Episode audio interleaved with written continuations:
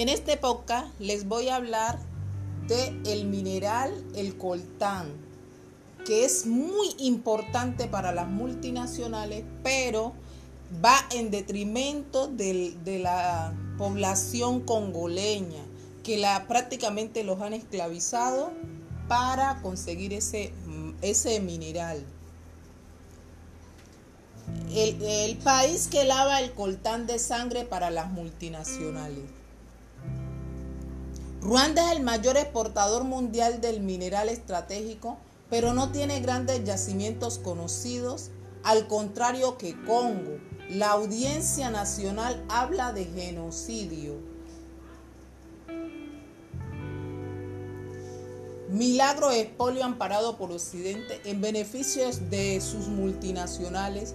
Ruanda, un país más pequeño que Bélgica, es desde 2014 el primer exportador mundial de un mineral que no se le conocen grandes reservas, el coltán, acrónimo de columbita tantalita, un oro negro con propiedades superconductoras de la electricidad, capaz de soportar temperaturas muy elevadas y resistentes a la corrosión unas características que han hecho de esta piedra color azul metálico un material idóneo para fabricar móviles, sea celulares, ordenadores y videojuegos.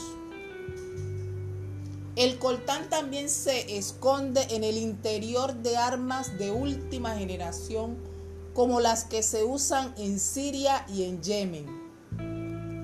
Conflictos donde se cierra el círculo vicioso de la muerte que ha manchado a este mineral, trofeo de una guerra olvidada que desde hace 20 años se, libra en el este de la República Democrática de Congo.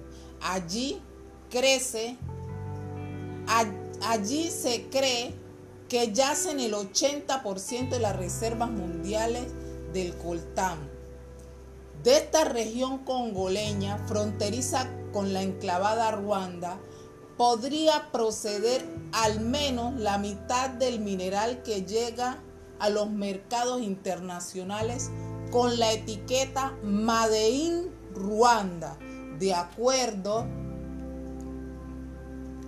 con los cálculos citados por el experto en Congo, Michel Next, en su obra coltán.